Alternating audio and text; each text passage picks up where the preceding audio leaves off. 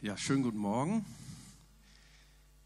Der Film ist ein Ausschnitt aus einem Film, wie Magitta sagte, vom Alpha-Kurs. Ich glaube, da gibt es zwölf oder 14 Filme mit jeweils ungefähr 30 Minuten Länge. Kann ich euch sehr empfehlen. Das ist so ein Segen, so tolle Filme, die zum Glauben hinführen, aber die auch uns helfen, die ersten Schritte in den Glauben zu gehen. Ich finde das fantastisch und die werden noch kostenlos zur Verfügung gestellt. Super tolle Filme. Ja, wir haben gehört über die Auferstehung und zwar über die Tatsache der Auferstehung. Und ich möchte jetzt sprechen über die Erfahrung der Auferstehung. Deswegen der Titel, erfahre, dass Jesus lebt. Erfahre, dass Jesus lebt. In der Ostkirche, Margitta hat das ja schon gesagt, da sagt man zu Ostern, der Herr ist auferstanden.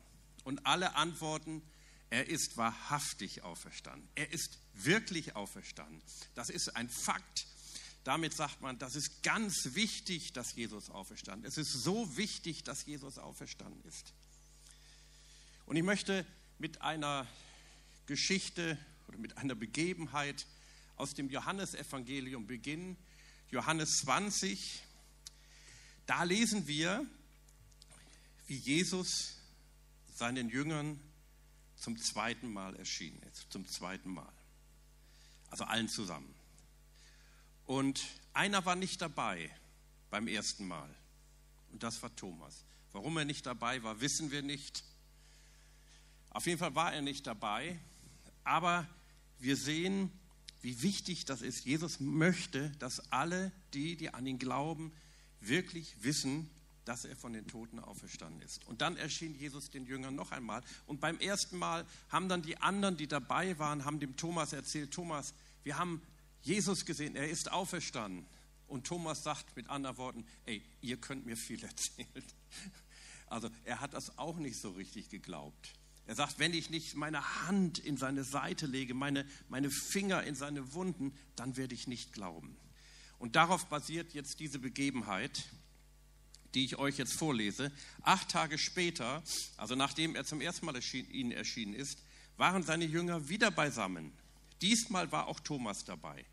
Die Türen waren verschlossen, doch plötzlich stand Jesus genau wie zuvor in ihrer Mitte und sagte, Friede sei mit euch. Also in seiner aramäischen Muttersprache sagte er Shalom. Ich finde dieses Wort so schön, Shalom. Auch im Hebräischen ist das gleiche Wort, Shalom, Frieden, Wohlergehen. Das ist ein, eines der wichtigsten Worte der ganzen Bibel, zumindest im Alten Testament, Shalom. Dann wandte er sich an Thomas und sagte, lege deinen Finger hier auf die Stelle und sieh dir meine Hände an. Gib deine Hand her und lege sie in meine Seite und sei nicht mehr ungläubig, sondern glaube. Mein Herr und mein Gott, gab Thomas ihm da zur Antwort. Jesus erwiderte, du glaubst, weil du mich gesehen hast. Glücklich zu nennen sind die, die mich nicht sehen und trotzdem glauben. Amen. Und wisst ihr, damit sind wir gemeint. Wir haben Jesus ja nicht gesehen in leibhaftiger Gestalt. Vielleicht haben einige eine Vision von Jesus gehabt. Ich kenne Menschen, die haben Jesus gesehen in, in einer Vision, wirklich leibhaftig gesehen. Könnte ich euch jetzt einige Geschichten von erzählen. Aber wir sollen es glauben. Glücklich oder glückselig zu nennen sind die, die mich nicht sehen und trotzdem glauben. Die glauben, dass ich auferstanden bin. Eine nächste Bibelstelle, da spricht der Apostel Paulus, nee, Augenblick mal, oh Entschuldigung, ich muss eins zurückgehen. Ich war zu schnell. Da spricht der Apostel Paulus von der Auferstehung. Und er schreibt in 1. Korinther 15, Vers 20 bis 22, dem geht auch etwas vorweg. Da schreibt Paulus nämlich, was wäre, die Verse vorher, was wäre, wenn Jesus nicht auferstanden wäre? Er sagt, dann wäre euer Glaube vergeblich, wäre alles umsonst. Dann wäre ich, also ich persönlich, das Geld nicht wert, was die Gemeinde mir bezahlen würde. Wäre umsonst. Wäre völlig umsonst. Ihr könntet alle nach Hause gehen, sagt er mit anderen Worten. Ihr könnt alle nach Hause gehen. Die ganze Reformation von Martin Luther, alles umsonst. Hätte sich alles sparen können. Alles. Und dann kommen aber diese tollen Worte. Nun aber ist, nun ist aber Christus als erster von den Toten auferstanden. Also das ist ein Fakt, das ist eine Tatsache.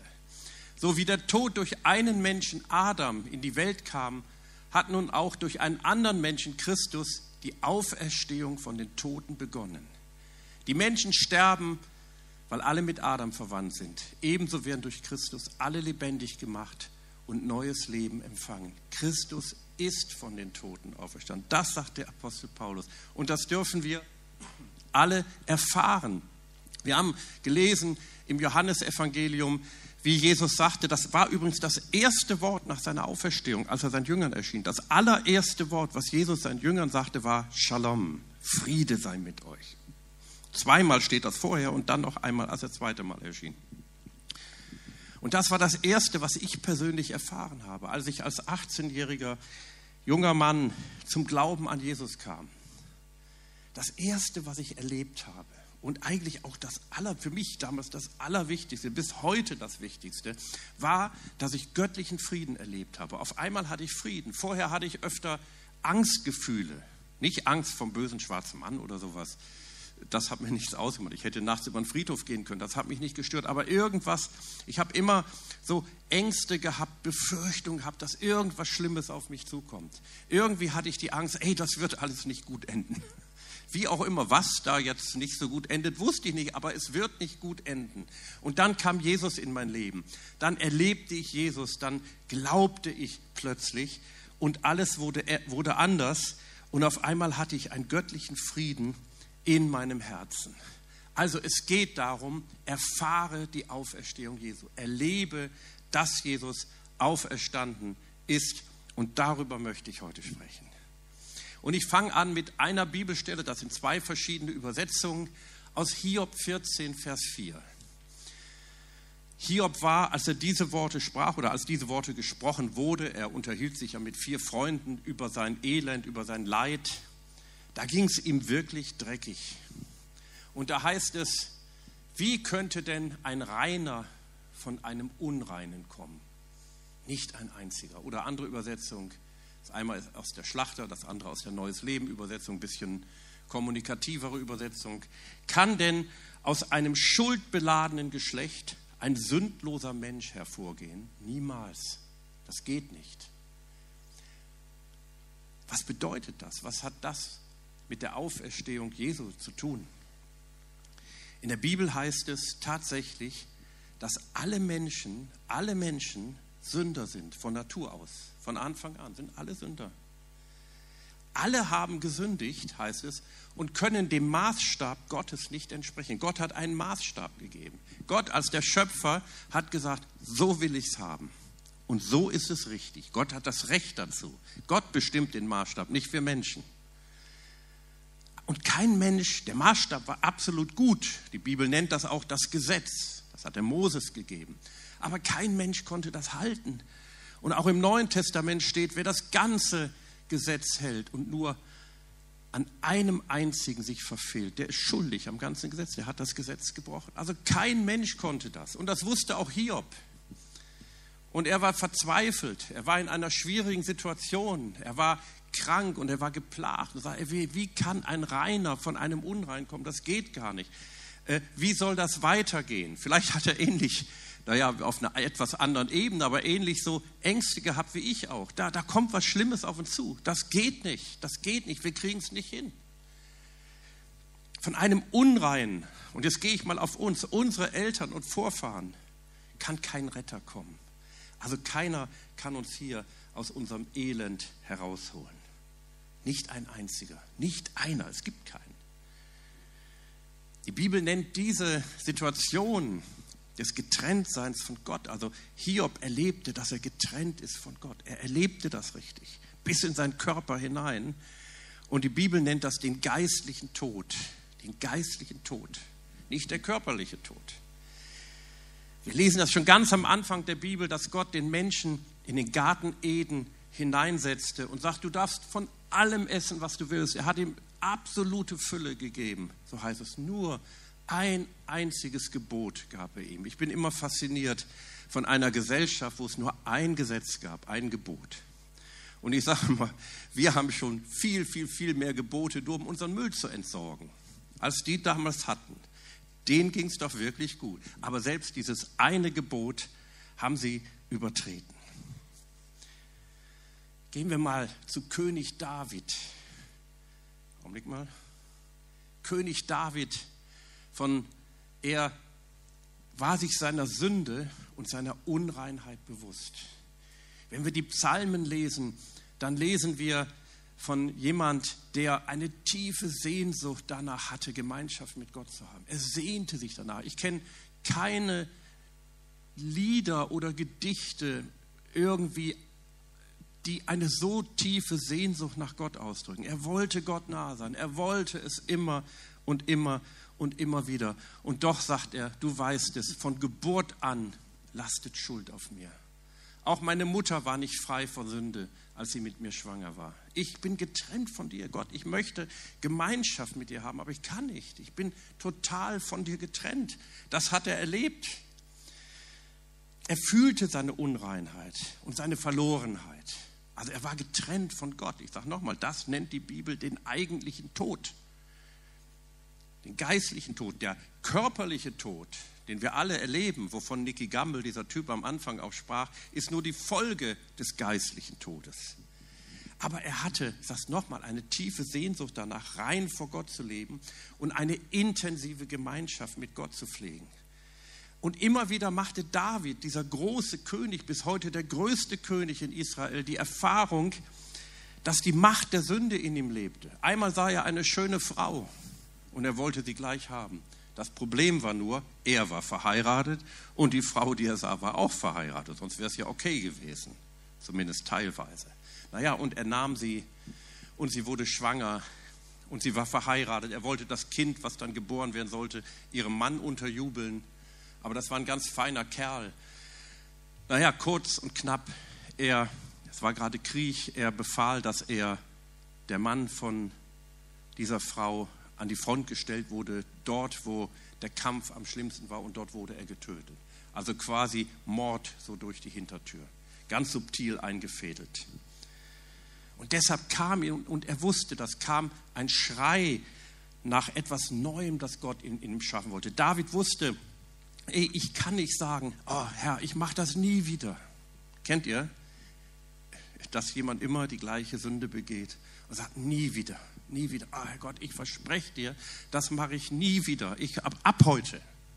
Ihr kennt ja die guten Vorsätze, besonders im Neujahr. Ab heute mache ich das nicht mehr oder jenes nicht mehr. David hat das nicht gemacht, weil David wusste, das schaffe ich nicht. Und er wendet sich an Gott. Und ich finde dieses Gebet, Psalm 51, 50, Vers 12, ist eines der stärksten Gebete im ganzen Alten Testament. Und er sagt, erschaffe in mir ein reines Herz, o oh Gott, und gib mir einen neuen gefestigten Geist. Er sagt, Gott, du musst etwas machen. Ich schaffe das nicht. Erschaffe ein neues Herz in mir. Und dieses Wort erschaffe, das ist tatsächlich das gleiche Wort, welches wir auch finden ganz am Anfang der Bibel, wo es heißt, im Anfang schuf Gott einen neuen Himmel und eine neue Erde. Er sagt, Gott, du musst was völlig Neues schaffen, was ganz Neues, ein neuer Schöpfungsakt Gottes. David wusste, das geht nicht einfach so. Gott muss etwas schaffen, wie ganz am Anfang, als er die Welt geschaffen hat. Und wisst ihr, dieses Gebet von König David hat Gott tausend Jahre später erhört. Und wir profitieren heute davon. Aber Gott hatte das auch auf seinem Herzen. Das hat, das hat Gott getan, als er Jesus für uns sandte. Und als Jesus für uns gestorben ist für das Erschaffen eines neuen Menschen, etwas völlig Neues in, in uns, was nicht mehr die, die Sünde begehen will, konnte Gott nicht einfach sagen, wie er am Anfang gesagt hat, das und das soll werden. Er konnte nicht einfach ein Wort sprechen und dann kam es in der Existenz. Warum nicht? Wegen der Sünde weil er musste die Sünde auf sich nehmen und er hat die Sünde auf sich genommen. Und er, Jesus, ist für unsere Sünde gestorben und hat sie weggenommen, völlig weggenommen, sagt die Bibel. Und er musste dadurch den Tod Der Tod, von dem die Bibel sagt, er ist eine personale Macht, ein Handlanger Satans, musste er entmachten. Und das hat er getan.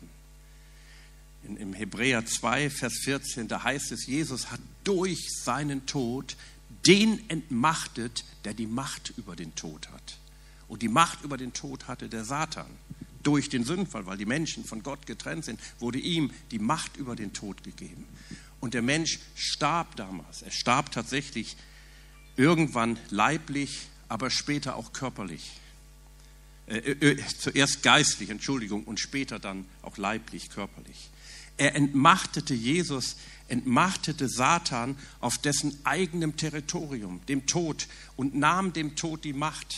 Das feiern wir am Karfreitag. Der Tod konnte ihn nicht festhalten.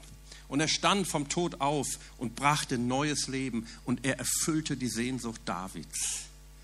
Oh, hätte David das nur schon erlebt. Er hat sich so danach gesehnt. Und er hat es fast erlebt, sage ich manchmal, wenn ich das so in den Psalmen lese, dann kann er, ey, der war dem so nahe in seinen Gedanken. Was David von ganzem Herzen ersehnte, dürfen wir heute erleben. Und jetzt bin ich beim Thema. Jetzt, jetzt möchte ich, ich möchte heute zwei etwas längere Bibelstellen lesen, aber da bin ich auch fast schon fertig. Epheser 2, Verse 1 bis 5. Da spricht der Apostel Paulus. Hört mal, was er hier sagt. Da muss man wirklich drüber nachdenken. Er sagt, auch euch, also damals, die Gemeinde zu Ephesus. Wir haben ja vor kurzem über den Epheserbrief gesprochen. Aber wenn Paulus, wenn der Apostel Paulus sagt, auch euch, dann meint er auch euch und mich, dann meint er uns und alle, die mir jetzt zuhören. Auch euch hat Gott, ich sage mal in Klammern, wenn ihr an Jesus glaubt, wenn ihr daran glaubt, wir sollen ja daran glauben, haben wir am Anfang in der ersten Bibelstelle gesehen, hat Gott zusammen mit Christus lebendig gemacht. Ihr wart nämlich tot Ey, er sagt zu lebendigen Menschen, ihr wart tot. Tot aufgrund der Verfehlungen und Sünden, die euer früheres Leben bestimmten. Da merkt man, dass er nicht von dem körperlichen Tod sprach, spricht, sondern er meint den geistlichen Tod. Ich sage noch einmal, der körperliche Tod, den wir alle erleiden müssen, ist nur die Folge des geistlichen Todes. Und auch der körperliche Tod wird durch die Auferstehung Jesu eines Tages aufgehoben. Im 1. Korinther 15, da heißt es, der letzte Tod, der letzte Feind, der entmachtet wird, das ist der Tod. Aber er kann uns nichts mehr anhaben, auch wenn wir körperlich sterben müssen die, die euer früheres Leben bestimmt haben, also Verfehlung und Sünden. Ihr hattet euch nach den Maßstäben dieser Welt gerichtet und ihr wart dem gefolgt, der, die, der über die Mächte der unsichtbaren Welt zwischen Himmel und Erde herrscht. Jenem Geist, der bis heute in denen am Werk ist, die nicht bereit sind, Gott zu gehorchen. In Klammern, damit ist der Teufel gemeint, der Satan. Wir alle haben früher so gelebt. Wir ließen uns von den Begierden unserer eigenen Natur leiden. Also wir alle, Paulus meint auch sich, auch ich, sagt er, auch ich habe so gelebt. Und taten, wozu unsere selbstsüchtigen Gedanken uns drängten. So wie wir unserem Wesen nach waren, hatten wir, genau wie alle anderen, nichts verdient als Gottes Zorn. Doch Gottes Erbarmen ist unbegreiflich groß. Wir waren aufgrund unserer Verfehlung tot, noch einmal, wir waren tot aber er hat uns so sehr geliebt, dass er uns zusammen mit Christus lebendig gemacht hat. Ja, es ist nichts als Gnade, dass ihr gerettet seid. Wir sind mit Christus lebendig gemacht. Wenn Jesus nicht auferstanden wäre, wenn Jesus am Kreuz gestorben wäre und nicht auferstanden wäre, was hätte das gezeigt? Das hätte etwas sehr Wichtiges gezeigt. Es hätte uns gezeigt, dass Jesus auch gesündigt hätte. Denn dann hätte der Tod eine Handhabe gehabt gegen ihn. Dann hätte er gesagt, Herr Freund, du bleibst hier. Ich habe ein Recht, dich hier zu behalten im Tod. Denn du hast gesündigt. Und die Strafe am Kreuz war die Strafe für deine eigene Sünde. Aber da Jesus nicht gesündigt hat, hatte der Tod kein Recht. Er hatte kein Recht. Er hat ihn widerrechtlich im Totenreich festgehalten. Und Jesus sagt, so mein Freund, ich sage das mit meinen Worten, jetzt gib mir den Schlüssel des Todes. Jetzt schließe ich auf ich habe den Tod entmachtet. Ich habe die Sünde besiegt. Und das ist doch herrlich. Stimmt's? Das ist doch herrlich. Noch eine andere Bibelstelle. Das ist die Geschichte eines gebildeten Mannes, ein Mitglied des jüdischen Hohen Rates, einer der 70 ältesten Leiter in Israel zu jener Zeit, ein Mitglied des Sanhedrins, des obersten Gerichtshofes, der für alles zuständig war, auch für die geistlichen Gesetze Israels, der kam eines Nachts zu Jesus und er wusste, Meister, wir wissen, du bist ein echter Rabbi, du bist von Gott gekommen. Wir wissen das, weil niemand kann die Zeichen tun, die du tust, es sei denn, Gott ist mit ihm. Und Jesus ließ sich aber gar nicht auf diese Ebene der Rede ein. Jesus kam bei ihm gleich zum Punkt und er sagte, ich versichere dir, wenn jemand nicht von neuem geboren wird, kann er das Reich Gottes nicht sehen. Das Reich Gottes ist ja da. Er kann es nicht sehen. Es ist da, aber er kann nicht hineinschauen. Er hat keinen Blick dafür. Er, hat einfach nicht die Fähigkeit, das Reich Gottes zu sehen. Was meinst du damit? rief Nikodemus. Wie kann denn ein alter Mensch wieder in den Leib seiner Mutter zurückkehren und zum zweiten Mal geboren werden? Ja, menschlich gesehen Quatsch. Und Nikodemus, trotz seiner, trotzdem er so gebildet war, der dachte rein menschlich. Aber Jesus redet von geistlichen Dingen. Hier sieht man, sieht man, wie zwei Menschen eigentlich völlig aneinander vorbeireden. Jesus erwiderte, ich sage dir, niemand kommt in das Reich Gottes, der nicht aus Wasser und Geist geboren wird. Menschen können nur menschliches Leben hervorbringen. Der Heilige Geist jedoch schenkt neues Leben von Gott her. Ich finde das so herrlich. Diese Bibelstelle ist für mich eine der kostbarsten Bibelstellen, weil ich das selber erlebt habe. Ich weiß noch, als ich 18 Jahre alt war, als jemand zu mir kam, einer, der in, in Wuppertal, in der Stadt, wo ich seinerzeit lebte, auf der Straße evangelisiert hat. Er kam zu mir nach Hause, das war sehr spektakulär, aber die ganze Geschichte kann ich jetzt nicht erzählen aus Zeitgründen. Er kam zu mir und sagte, Michael, hast du eine Bibel? Ich hatte noch so eine alte Bibel von meinen Eltern im, im, im Bücherschrank und ich habe sie rausgeholt und dann las er mir diese Geschichte und erklärte mir, was es bedeutet, von neuem geboren zu werden. Das hat nichts mit Reinkarnation zu tun. Das heißt, ein neues Leben von Gott zu bekommen. An dem Tag bin ich nicht zum Glauben an Jesus gekommen, aber es hat mich nie mehr losgelassen. Ich fand das so fantastisch.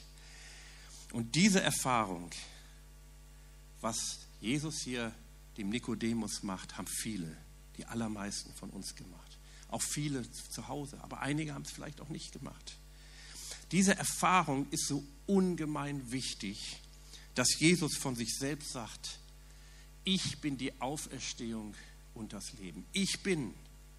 Jesus sagt nicht, ich erzähle euch ein bisschen was über die Auferstehung. Ich habe Ahnung davon. Ich habe das irgendwo gelesen in irgendeinem Buch. Wäre ja auch gut. Aber er sagt, ich bin es. Ich bin die Auferstehung. Ich bin.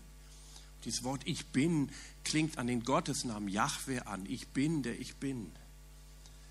Und ich bin die Auferstehung und, das habe ich da hingeschrieben, das göttliche, ewige Leben, Zoe in Klammern. Es gibt im griechischen Grundtext der Bibel zwei Worte für Leben, kennen wir auch. Das eine heißt Bios, da kommt das Wort Bio her.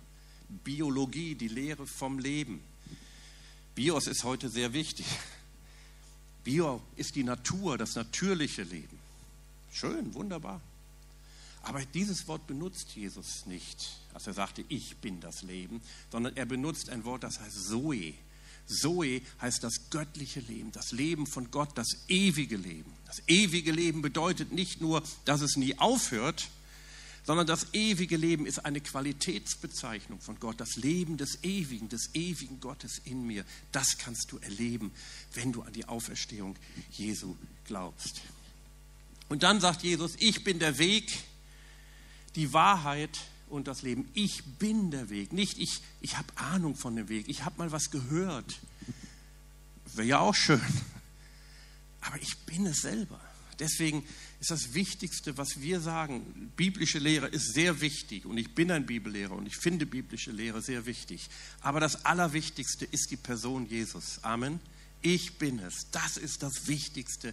Darauf weist die ganze Bibel vom Anfang bis zum Ende und von allen Seiten hin. Da ist eine Person, die ist gekommen und die hat gesagt, ich bin das Leben. Und weil er das Leben ist, konnte der Tod ihn nicht halten. Er sagt nicht, ich erzähle euch so ein bisschen Wahrheit, ich, ich weiß so ein bisschen was von Wahrheit. Nein, er sagt, ich bin die Wahrheit und das Leben. Ist das nicht herrlich? Ich bin es selber, schaut mich an. Mutter Teresa wurde mal gefragt, ihr kennt ja Mutter Teresa, ne? schon, ich glaube, 97 gestorben, schon eine ganze Weile tot. Eine Frau, die aus ihrer christlichen Überzeugung in Indien, in Kalkutta viel Gutes getan hat und starke soziale Dienste ausgeübt hat. Und sie wurde gefragt, haben Sie Angst vom Sterben? Und sie antwortet, wie sollte ich? Sterben bedeutet nach Hause zu kommen. Ich hatte nie Angst davor. Nein, im Gegenteil, ich freue mich darauf. Warum, hat, warum konnte sie das sagen? Weil sie das neue Leben aus Gott, das ewige Leben, welches schon heute beginnt, in ihrem Herzen hatte. Wisst ihr, wenn Jesus auf eine Beerdigung kam, weil er das Leben ist, dann hat er manchmal Zeichen gesetzt. Er hat gezeigt den Leuten, dass der Tod entmachtet ist. Nur durch ein Wort hat er Menschen aus dem Tod zurückgeholt. Einmal ging er zu einer Beerdigung der Mann war schon vier Tage tot, lag im Grab. Also Grab, die haben früher so Felsengräber gehabt, da wurden große Steine vorgewälzt. Der Typ hieß Lazarus. Lazarus heißt, Gott hat geholfen. Lazarus war eine tatsächlich eine Person, der lebte wirklich, aber er ist zugleich ein Bild für uns alle. Für alle Menschen, die die Hilfe Gottes haben, für alle, die im Tod sind, im geistlichen Tod. Und Jesus kam und sagt, nehmt den Stein weg. Und die Leute sagen, ey, unmöglich, der stinkt fürchterlich. Damals in der Hitze, die dort herrschte, ging das schneller als bei uns. Aber Jesus sagt, nein, mach nur, nehmt den Stein weg. Und dann rief er, Lazarus, komm heraus. Und seht ihr dieses Bild da? Das hat Marleen extra gesucht und gefunden. Vielen Dank, Marleen. Und das zeigt so richtig bildlich, ich kann es mir so vorstellen, wie Jesus aus dem Grab rausging, aber auch wie Lazarus und wie alle Toten, bildlich gesprochen, aus dem Tod herausgehen. Und er kam raus. Er war seit vier Tagen tot, aber er kam heraus. Und Jesus sagte, nehmt ihm die Grabkleider ab und lasst ihn gehen. Und das ist, was Jesus mit uns heute, mit dir tun möchte. Jesus möchte heute auch jedem von uns die Grabkleider abnehmen bildlich gesprochen. Wir sind schön gekleidet, heute ist Ostern, ich habe mir auch ein bisschen bessere Sachen angezogen. Das ist auch okay. Aber viele Menschen sind mit Grabkleidern bekleidet, bildlich gesprochen natürlich. Das sieht man nicht, das ist, das ist nicht offensichtlich, das ist nicht sichtbar, das ist das, was, was man im Unsichtbaren sieht. Und Jesus sagt, ich will dir die Grabkleider abnehmen. Wir haben in dem Film gesehen, unzählige Menschen haben im Lauf der Geschichte den auferstandenen Jesus erlebt. Da war mal ein Typ, der hieß Wilson Carlyle. Der war der Gründer der Church Army. Der hat in, im Hyde Park, kann man heute noch im Hyde Park in London, gepredigt. Und da hat er gesagt, Jesus lebt auch heute noch. Und irgendeiner, der wollte so ein bisschen pöbeln aus dem Publikum, sagte, sagte woher weißt du denn, dass Jesus lebt? Er sagte, ich habe gerade eben noch eine halbe Stunde mit ihm gesprochen. Wir dürfen es erleben. Und ich möchte jetzt für dich beten, für jeden, der möchte, möchte für dich zu Hause beten, dass du das göttliche Leben, das ist das Wichtigste, das kann die wichtigste Entscheidung deines ganzen Lebens sein, Jesus zu erfahren, die Kraft seiner Auferstehung zu erfahren. Und ich bitte euch aufzustehen. Und ich spreche ein Gebet, so als wenn du es sprechen würdest.